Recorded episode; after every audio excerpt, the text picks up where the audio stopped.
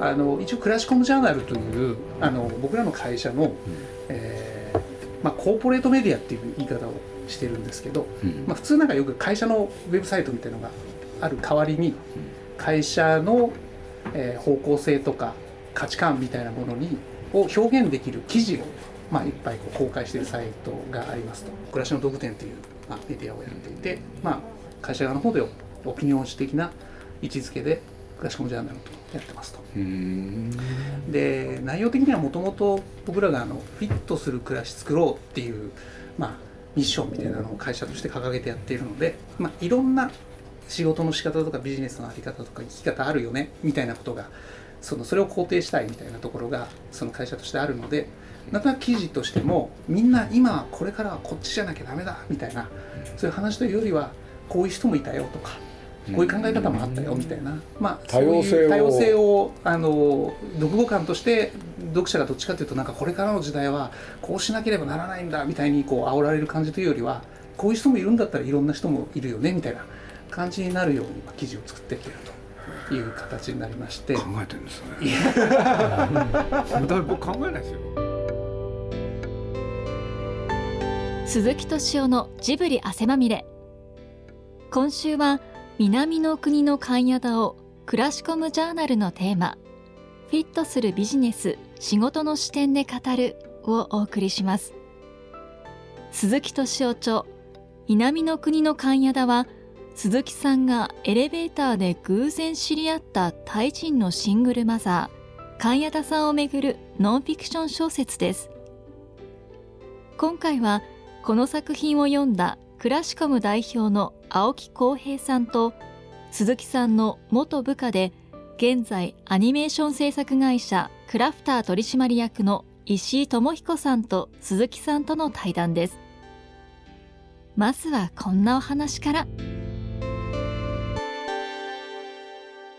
僕らの世代ね、ん。これまあ世代論であんまり言うのはなんだけれど、は要するに生まれた時僕は昭和23年、はい。戦争が終わってたった3年、うん俺で子供の頃貧しかったんですよね、うんうんうんでその後発展をし続けたでしょ、うんうんうんそうするとね根っこにあるんですよ、うん。で何が根っこにあるかって言ったら、うん。あの時代に戻るかもしれない。うんうんうんうんうん常にそれはあるんですよ、うん。でねその後の日本って発展をし続けて、うん。みんなねそれなりに豊かになるでしょ、うん嘘だっていうのはどっかにあるんですよ。ああなるほどあるんですよ。それでもその嘘は嘘でその中の面白いのもあるよね、うんうん。うんそれは思ってきたんですよ。思ってきたけれど、どっかでね、うん。いつかあそこへ戻るかもしれない、うんうんうんうん。うん。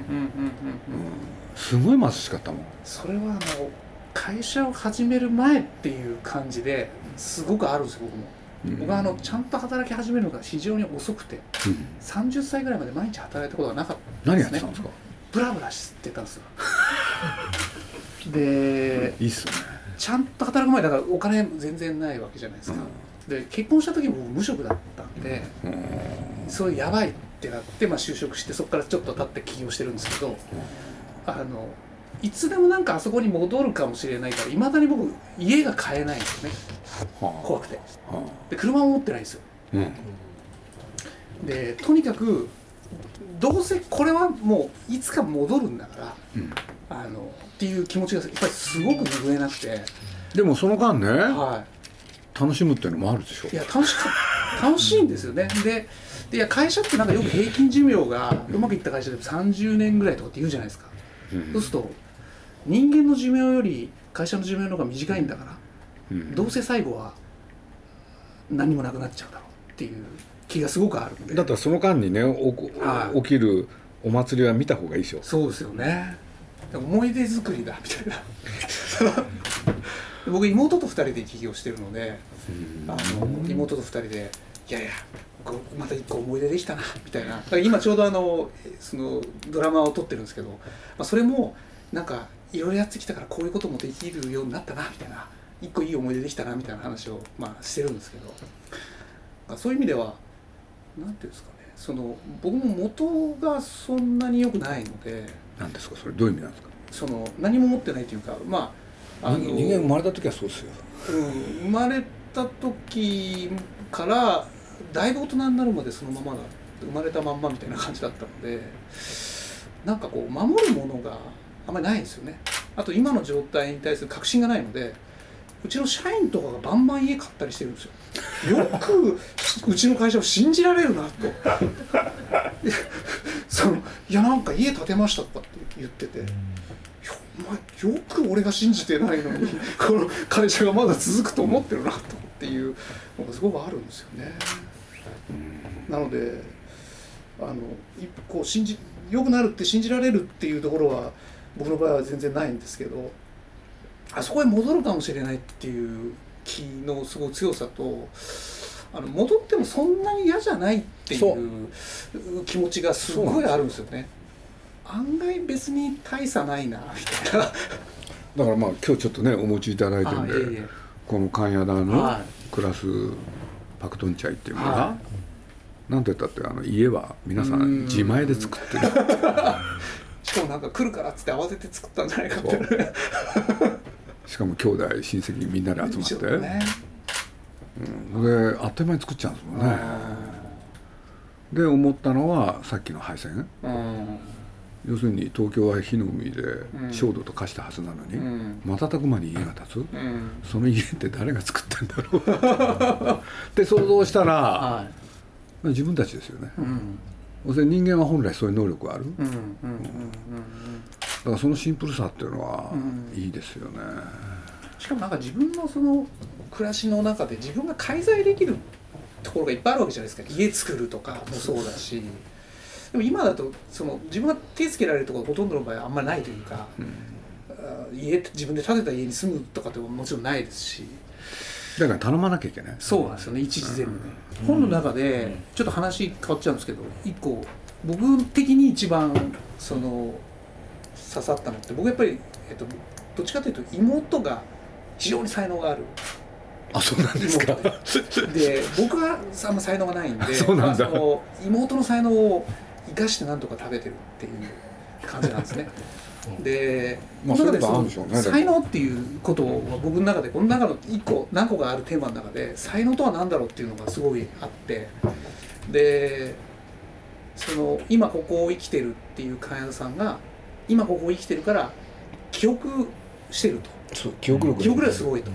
でそういうことの積み重ねによってその才能の発露としてその今ここに適切な身体動作っていうのが適切にできるんだっていうそそのなんか記述が今まで結構僕が鈴木さんの本とかラジオを聞いてる中で断片的にその例えば宮崎さんは記憶力がすごいとかっていう話だとかあるいはそのなんかここでこういう今ここっていう僕別のこれはあの話になっちゃうんですけどあのかぐや姫のプロデューサーやってた西村さんのウェブでずっと連載されてた日記みたいなのを読んだ時にあの高橋さんにあのかぐや姫を撮ってもらうってことを了承してもらうためにあの西村さん顔が大事なんだっていうことを言われたっていう記述があるんですよね。あの要するに真に迫った顔ができてないからあの納得してもらえないんだって鈴木さんにすごい怒られたって話があってその話とこの適切な身体動作の話が僕の中ですごい結びついてそのつまりそのなんかえっとえっと怒らなきゃいけない時に例えばなんかふわっとした表情しちゃってる自分とかがいたりうんとなんていうんですかね。本当はし心の中は真剣なんだけどなんかニヤニヤししちゃう人とかいたりしてそのそういうのあるじゃないですか。でそのなんか適切な身体動作表表情だったり例えばなんかハグの適切な強さだったりみたいなのってなんかその才能っていうこととそのここに今ここに生きるってその生き方のこととかとなんかこう全部つながってるアウトプットなのかなみたいなのをちょっと読みながら思ってたんですけど。うちのおふくろはそうだったんですよね、へえまあうちのおふくろって80までは名古屋で暮らしたでしょ、はい俺でちょっと足歩けなくなったんで、うんうん。俺で引き取った、うんで東京来たじゃないですか、うん。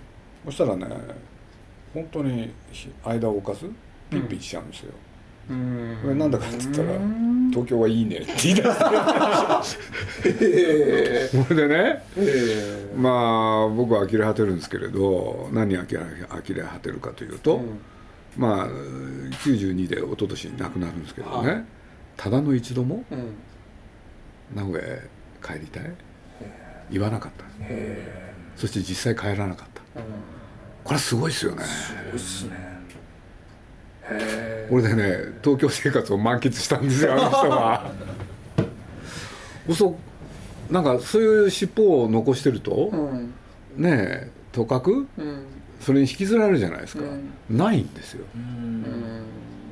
名古屋なんて忘れてましたよね80年生きてるわけですよねでも。そう。でそこでね培ったいろんなライフスタイルあるわけでしょ、うん。うん全部関係なかったですよね、うん。うん、そうあの強さは何なの？うってん。意地かなそうですよ。もうそのもう楽しくてしょうがなかったみたいですよ。まあ僕は恵比寿の駅の真ん前に住んでんで、そうするとね真ん前にアトレってあるでしょ、ういそしたらおふくろがね最初に感想を漏らしたのがねデパートが真ん前にある。歩いて行けるうんそそれって強さでしょ？強さですね。僕だってかなわないですよそりゃ。あでね昔のことをほじくり出してねいろいろ言うなんて一言全くなかった人だし、うん、常に今ここでしたよねあの人も。でもそういう人がその生まれながらにもう目の前にいるわけじゃないですか、そうするとまあ鈴木さんがいくらその相対的にはやや今に生きる人だったとしてももっとその瞬間に生きてる人を目の前にし続けてるわけですもんね。まあ、強烈でしたよね。強烈ですよね。強烈です。本当に強烈だった。ああそれがやっぱりそのその後お仕事として例えば宮崎さんみたいな人だったり高橋さんみたいな人たちとお仕事をししていく上で僕あのエピソードいくら聞いてもいやで一緒に仕事しようって気になる感じがリアルにこう想像しがたいというか普通だったらいやこれ無無理だなとか諦めようみたいになっちゃう。とにかくあの全く過去を振り返らない人だったから かなわなかったですよねでまあねそのおふくろについてはいろんなところで語っちゃってるんで、ん。例えばね、うん。こういうことがあったんですよ。毎週日曜日、はい。僕は12年間、うん。毎週日曜日ねおふくろをどっかに連れてったんですよね、でそれがほとんど、まあ、お寺、うん。それから神社、うん。でなんでこんなこと連れてくんだって言って怒ってましたけどね。便利じゃないですかああいうお母さんのって希望じゃないですか。うん。おふくろは別に行きたくないわけですよ それでそれはいいんだけれどねある日、はい。たまにねゲストが参加するんですよ。えそしたらね当時ねジブリにいた、うん。ねまあ名前を出してもいいと思うんですけれど岸本拓っていうのがいて、で今ねなんかシナリオライターとして、ねはいはい。すごいでしょ？ーはい。そしたらねやつがねなんて言うんだろううちのおふくろに対してうすごくね親切にうん。面倒を見てくれたんですよ、えー。俺でそのお寺行ってもね「あお母さんこっちこっちですよ」とか言ってね、俺でねおふくろもね「ああ本当にね親切にいろいろね言っていただいてありがとうございます」ってやってたんですよ。そしたら岸その岸本がねそのタクがねあのちょっとすいませんちょっと僕トイレ行ってきますんで」っつってトイレ走った「ああゆっくり」とかなんか言ってねパッと僕の方振り返ってね「あいつ間に合うのか」って言ってすげえな。これでねもう今日ああやって一緒にいてね、うん。あんなやつがね、うん。仕事ができるはずがないって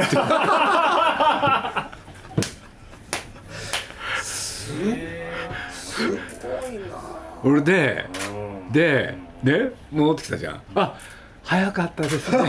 とまたやるわけよ。いやそれは正しいよ。何何それ石井。石井喋ってよ。いやいやいやいや。なんでそう思われたんですかね、その仕事ができないんじゃないか。気ばっか使ってたからですよ、あうん、あんなやつろくなやつじゃないって言って。それは合ってますよね。いやでも石井さんえまあどっちかというと世代的には僕らと近い世代でうん。でさっき言った気使うばっかりとかうんいうことってデフォルトでは多分す少なくともそっち側にいていましたいました。で多分その薫陶を受けたりうん。うん投野したりしてなんかどう自分なくししていくかはい。みたいなええ。ことの中にうん。どう自意識をこうは払っていくかみたいなことの中にこう今があるわけじゃないですか。はいはい身近でそうするとだからその鈴木さんにとってのお母さんだったりみたいな人がそのいるのと一緒でそのジブリっていうところにそういう人たちもう僕からしたらもうお化けみたいな人たちがいる中にうん結構若い頃に入られてる21の時にそうですよね。もろモラモラトリアムみたいな状態でボーッと入った時のその感じってどうなんですか？あのも僕はねモラトリアムではなくて、はい。その目的意識を持っていた方がいいと思ってたんですよね。なつまり人生には絶対目的が必要だと思ってたから。でジブリ入って一番先にその目的意識を持つなって言われたことがもう最初だったわけですよ。でへとにかく先のことを考えるなって言われたんですえなるほど、うん、だからどうそうどうすれば どうすればいいかって言われるとねはなんでお前がそんなこと気にするんだって言われるんですよ。いあー。それはお前が今何かできることなのかって言われるわけです。それとしてはできないわけですよ。そう確かに。うん。でお前は目の前のことをやれ。やるね。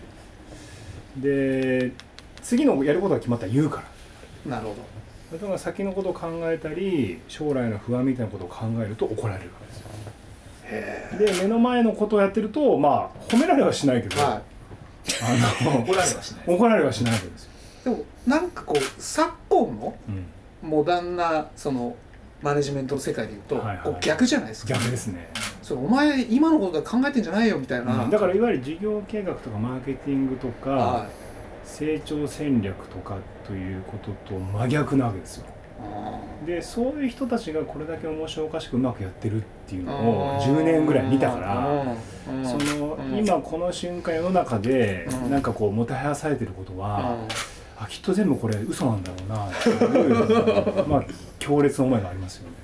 でもそれってうまくいってるとこを見せてもらわない限りうん。信じられないじゃないですか、だからあの見せてもらったからいやそうっすよね。だって本当にその例えばねさっきのあの鈴木さんの話だと。あの宮崎さんもそうでものすごい表向きはそのにこやかに。うん、人当たりがいいのに、そうっすよね。その人がいなくなった瞬間、はい。あいつはダメだ ただねやっぱそういう人の方がね、はい。なんかこう面白い仕事をして本質を得ているじゃないですか。なるほど。これが世界の秘密なんだなということが強烈だから、だから会員屋側の世界もそうでなるほど一切先のことを考えずに思いつくままで,、でそれがちょうど元気がいいこれから成長しておこういこうという態度を行われていて、はい。で多分そこに鈴木さんはこうビビッとああ昔はこうだったけど今今の日本は何かなくなっちゃったんだなと思ったわけだと思うんですよね。だからやっぱ徒弟制度っていうものの良さってうん。まずうまくいってるっていう状況を見せるじゃないですそかう。でここに行くには、うん。こういう段取りが必要なんだよってことを見せてもらえるから、うん。まあ、とても楽ですよそうなんですよ、うん。でも多分今その一生懸命考えなきゃいけないのって、ううんまくいってるところを見れる機会が実はあんまりなくてうんうんうんうん。僕もさ30までブラブラししてたって。いう、んんんん。でその時にたまたま入った会社で出会った上司っていうのがあのそういう人で。うん。で僕はあの入った初日に「でっかち」っていうあだ名をつけられて頭でっかち頭でっかち、はい。頭で考えるその全然何もできないくせにその意識だけ高かった。うん。でっかちっていうあだ名で自分もそうだったよね僕もそうでした。だからなんかシンパシー考えるなって言われましたもん。そうですよね。ん。あの余計なこと考えるなたただね考えなくてよくなった時にすごい幸せだったんですよ。わかります。それはクソみそ言われてるんだけどそれクソみそ言われてるのも時間が終わればその不安な時間はないわけですよ。うんうんそのダメだったか正解だったかでしかない、うん。なんだけどそこからそれまでの僕っていうのは何かをやっててもこっちでいいんだろうか。ちょっと引き返して別の道行った方がいいんじゃないかとか。いうことばっかり多分考えてたからすごく不安だったんですけど、うん。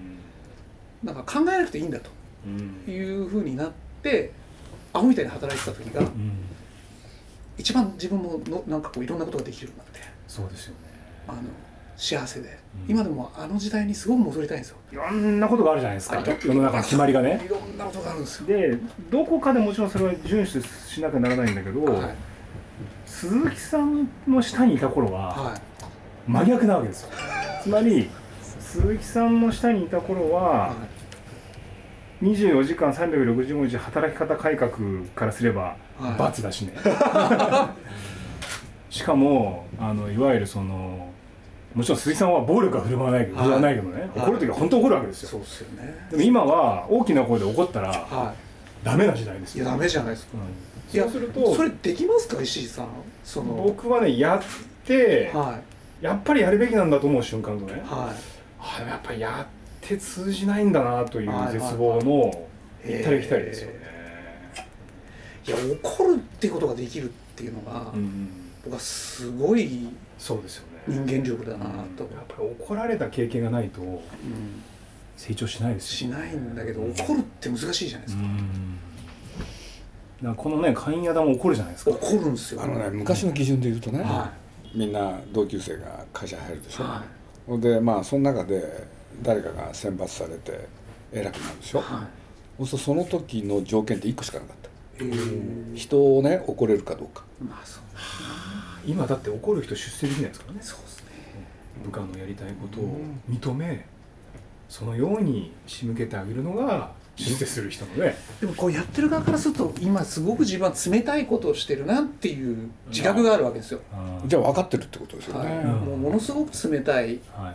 あの本来であればもっと怒っいやたり怒るな。り、そう全然真剣じゃないというかそのあの相手に対してというよりは自分がやりたいことに、まあ、やらんとしてることに対して貢献してもらおうとしてるだけだからそのためだったらまあその場限りだある意味ではなので、うん。まあいいねいいねって言ってその場をその流していく方がまあ,、うん。あの短期的な結果が出ますからね、うん。なんだけどすごい自分がしてもらったことができてんのかなみたいなのは感じてますね。だけどこの今のその前提条件の中でそれをどうやっていいのかとかっていうことが難しいですよね。すごい分かんなくてまあちょっと安きに流れてる感じは すごくありますね。で鈴木さんその怒ろうと思って怒ってるのか怒っちゃうのかっていうとある時代の価値観なんですかね。それなんかだからやっぱりね義務だと思ってたんですよ。怒んなきゃいけないって。それも給料分って。うん。なるほど。だから価値観がやっぱり変わったってことなのかな。うんでも基本は変わってないような気がするんですよね。怒ってうまくいったっていうのを日常的に見てればうん。怒れるんですよ多分。なるほどねなんだけど要するにそのすロジックではそこ繋がらないじゃないですか。わーって言っちゃって。頑張ったってダメじゃないです。今日お給料上がらないじゃないですか。っていうことがそう。そうそうそう今は前提にあるわけそうそうそうう。ん。だしその怒ったら相手が変わったとか怒ったら状況が打開されたとか実は相手が長期的にはすごく成長したとかっていうのを間近で見る機会がないと怒るってこととうまくいくってことのこう結びつきがあ頭で考えて分かんない。見せてもらわないあまあそうですよね。宮崎さんがそうだったんだって言われたんですよね。つまりん宮崎さんも若い頃は、うん。その高畑さん。うん。しかも漫画家であることに夢破れてるうん。ある意味大学時代はほぼうん。寝て過ごし、うん。それでも絵の仕事がしたくて東映動画に入って、うん。高畑さんという人に会って、うんまあ、本当に高畑さんにある。もう全て捧げたわけですよ。でそういうことやってきた人がああいう人になってるんだから、なるほど。このやり方は正しいのだとというまあふうに教えてもらって鈴木さんもそうだって聞いてたからなるほど。あでも言った通りにしてた方がねはい。いんだというお手本があるうんそうっすよね。大きいですよね。そうっすよね。だから多分この南の国のカンヤラは、うタイという国家においてはね、ん。これからどんどん大きくなっていくからうんなるほど。間違いなくさっき鈴木さんが言った通り、うん。絶対にこれからタイは大きくなるんだっていう前提があるから、みんなう先のことも考えないしエネルギッシュだし一方でもう一人登場するいわゆるバンコク出身の彼は、あつし君はもう早速もう現代病にかかってるじゃないですか、そうですよね。でそういう対比がこの本の中はあのタイで出会った鈴木さんの友人の話でありながらね、はい。やっぱ失われてしまった日本人のうん良かったところと亡くなっちゃったところっていうものが浮き彫りになってくる本として非常にこう日本戦後史を振り返る的なねうん。非常に面白い本でしたよね。